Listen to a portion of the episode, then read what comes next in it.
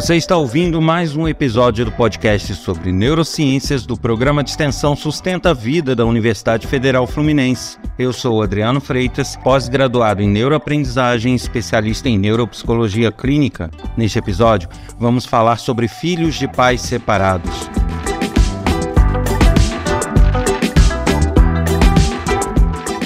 como é costume, convido a todos a acessarem meu site pessoal www.adrianofreitas.com para verem lá meus projetos, terem informações sobre minha vida profissional e também terem acesso a links que vão levar a canais de YouTube, podcasts sobre neurociências, onde tem trechos de aula, ah, bastante materiais interessantes para aqueles que se interessam pelo assunto. Também convido todos a participarem desse podcast enviando mensagem com elogios, críticas, sugestões perguntas. Isso pode ser feito através do e-mail podcast@sustenta-vida.com ou através do WhatsApp número 22 99222 1003.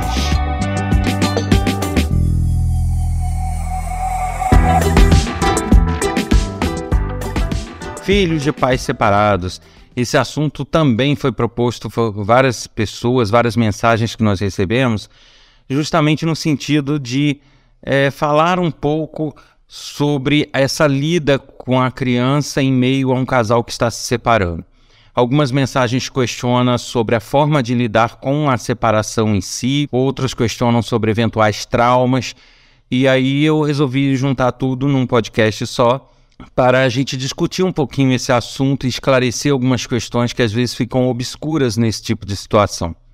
Então, para começar, a gente precisa entender o seguinte: é, a gente tem que abandonar um pouco a ideia de que as crianças são altamente traumatizáveis. Não é assim, gente. É, a gente tem que imaginar o seguinte: de fato, as crianças, principalmente as mais novinhas, o processo de desenvolvimento dela é muito, muito efetivo, muito forte na primeira infância. E é lá que muitas vezes se marca coisas que a, a criança vai viver quando é, ficar maior, virar adolescente, depois adulto. Porém, isso não significa que nesta fase as crianças qualquer coisa pode traumatizar. Não é bem assim. Por um lado, a gente tem que imaginar que ela está se formando para a vida, para ser o que ela vai ser quando adulta. Porém, a gente também tem que ter a noção de que os seres humanos, o nosso cérebro é altamente plástico, é altamente moldável, é altamente condicionável, é altamente flexível a certas situações. Então tem, tem coisas que ele não é tanto, mas essa questão de trauma, para que realmente ocorra, tem que ser algo muito forte, muito intenso e muito presente enquanto problema na vida da, da criança. Quando a gente tem algo, por mais problemático que possa ser, é, no, no tipo uma separação litigiosa, alguma coisa nesse sentido, mas se essa coisa for levada até a criança de uma forma natural, e aberta e clara, as claras, dificilmente a gente vai ter um trauma.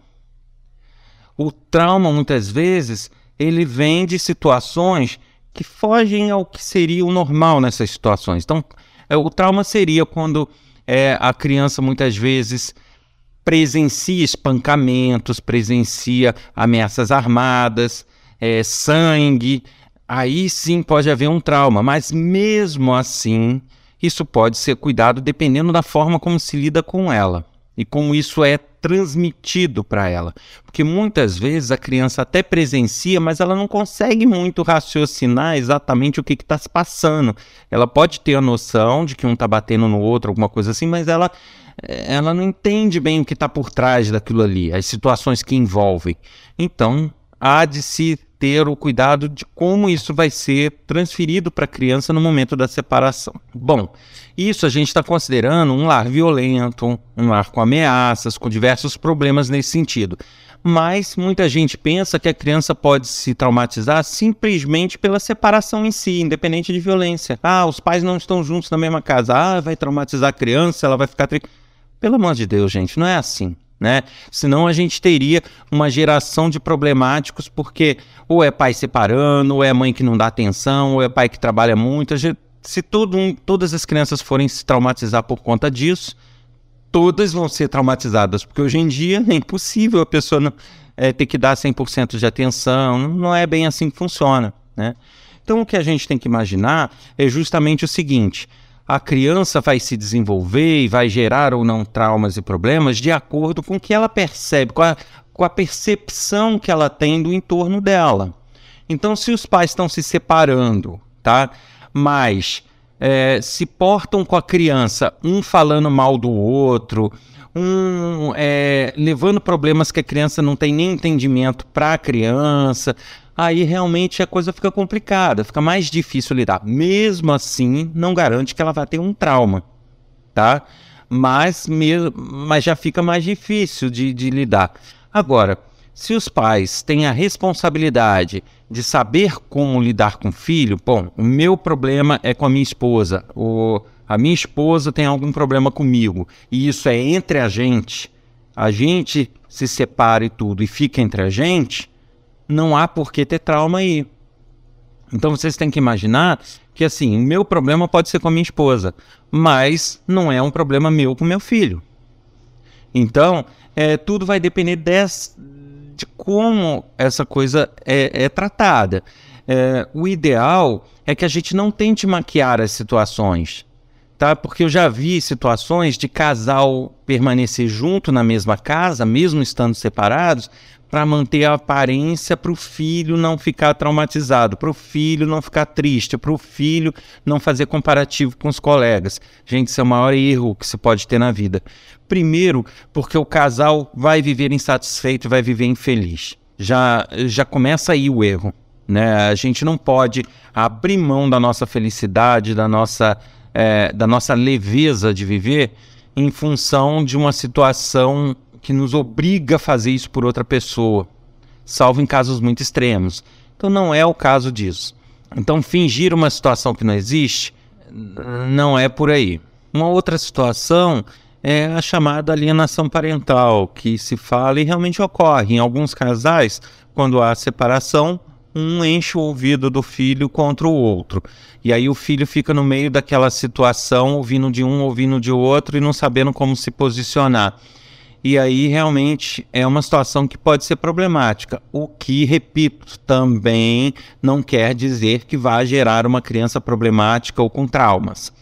É, mas de qualquer forma, o que a gente tem que ter em mente, não tem como falar aí de neurociências ou da reação da criança sem entrar na questão de comportamento dos adultos, sem entrar na questão de convívio, de sociedade. Então a gente tem que ter em, em mente que é o seguinte: se os pais, por algum motivo, não se dão mais bem e decidem por uma separação, ah, é, há de se ter a maturidade deles saberem que o problema deles é um com o outro e não deles com o filho.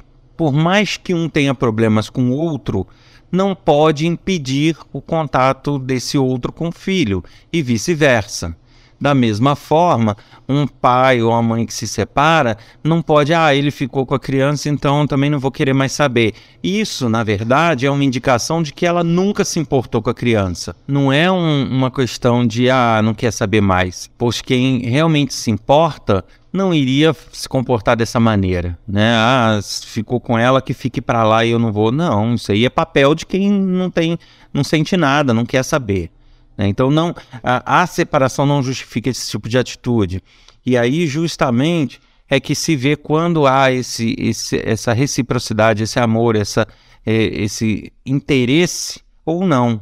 Né? Uma situação como essa de abandono demonstra que nunca houve importância, não foi só naquele momento de separação. Isso é nítido. Quantos pais ou mães você vê aí brigando pela guarda ou brigando por ter uma visita, isso, aquilo, por quê? Porque ele quer estar junto. Aí realmente é papel de quem quer e de quem gosta. O correto para um convívio saudável é o seguinte: olha, eu não me dou bem com fulano mais, tenho meus problemas com ele, tive problemas com ele, mas ele é o pai, ou ele, é, ela é a mãe. E aí, em acordos específicos, em combinações, que se tenha o convívio entre eles eu não preciso participar disso, mas se tem. Né? É, esse é o papel maduro. As exceções que eu vejo são aquelas exceções onde é, essa separação se dá por força judicial, por violência familiar, por diversos problemas comprovados. Aí, lógico, você não vai né, com um pai que tem histórico de violência ou que tem histórico de comportamento sexual inadequado, você não vai deixar a criança sozinha com ele, obviamente. Mas se não for esse o caso, não há, não há por que ter essa privação. Então, a primeira consciência que você tem que ter é essa. O problema é de quem com quem. E a partir disso, não privar a criança desse contato. Eu, eu vejo que o problema maior ocorre quando se tenta justamente maquiar, que é o que eu falei. São pais convivendo por causa de filhos, ou então que haja separação, mas que o pai inventa toda uma fantasia, ou a mãe toda uma historinha para tentar explicar para a criança o que seria tão simples de explicar. Olha, eu briguei com fulano, a gente não concorda mais, isso, aquilo e ponto, acabou, não, não dá mais. Mas ele continua sendo seu pai, ela continua sendo sua mãe, vocês vão conviver da mesma forma, a gente só vai estar em casa separado. Sabe, eu acho que jogar aberto, por mais que a criança não entenda 100% de tudo, mas é sempre o melhor negócio. Se isso for levado de uma forma muito natural, sem fazer a criança de coitadinha, sem ficar paparicando a criança por causa disso, o convívio vai ser saudável é o mesmo que eu costumo dizer para crianças que são adotadas por casais homossexuais ou de lésbicas, porque tudo depende da forma. Se, se, a criação for sólida, for carinhosa, for respeitosa, for aberta, essa criança não vai ter trauma, por mais que na escola ela ouça piadinhas, por mais que na escola ela tenha dia da mãe, no caso dela ela não tem mãe, entendeu? Por mais que isso aconteça, ela não vai ter trauma. Ela vai lidar muito bem com isso se ela tiver uma formação sólida, se ela tiver um ambiente familiar tranquilo. Tá? Agora, se você envolve a criança nas situações de ai, tadinha, ai, porque coitadinha, ai, porque não sei o que, todo mundo que vai falar com ela é na base do coitadinha. Aí realmente você vai criar uma criança cheia de mimos, cheia de, de poréns, que aí realmente pode ser até uma criança problemática mesmo. Então tudo depende da forma e do ambiente que ela é, é, frequenta, né? De que ela está inserida. Então, conveniente é ser aberto e ser bastante natural. Não demonstrar que aquilo é um problema nem um fim do mundo. É, que tem pai, tem mãe que lidam com uma separação como se fosse o fim do mundo. Acabou meus dias ali. E aí, uh, uh, por mais que não se expresse isso verbalmente, as atitudes, a forma de se portar, as expressões, tudo muda. E aí a criança percebe aquela carga, aquele peso, né? Porque o nosso cérebro ele é muito analítico. Por mais que criança ainda não tenha capacidade de raciocinar muito fina, mas ela percebe. Ela percebe o ambiente, ela percebe as sensações, ela percebe as expressões. Então ela vai perceber uma carga diferente e vai começar a se questionar sobre isso. Então, para isso não ocorrer, simplesmente é natural, naturalidade. É lidar com leveza com as situações. E isso é que vai dar solidez para que não haja grandes problemas. Tá? Por mais que se ouça piadinhas, por mais que se ouça coisas, se a criação for sólida, for tranquila, nada disso vai afetar e vai virar um trauma. Tá? Eu acho que a gente é, tem que ter cuidado com isso, até porque eu vejo muitas pessoas fazendo compensações.